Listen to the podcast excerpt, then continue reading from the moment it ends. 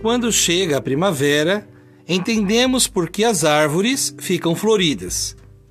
A floração pode ser intensa para algumas espécies, prolongadas e tímidas para outras. Encantamo-nos com a beleza das árvores que florescem. Todas elas se revestem de cores, mas tiveram que deixar as folhas caírem no seu tempo. A vida precisa de podas e de que as folhas caiam para uma verdadeira renovação. Quando menos esperamos, chega a luz. Tudo se renova.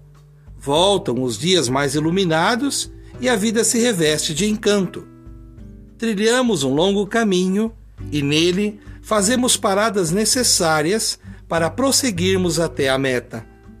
Precisamos perceber que o tempo das folhas ao vento não é o fim.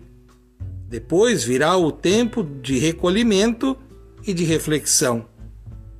Como o inverno, a vida precisa de um tempo para resgatar sua força e beleza.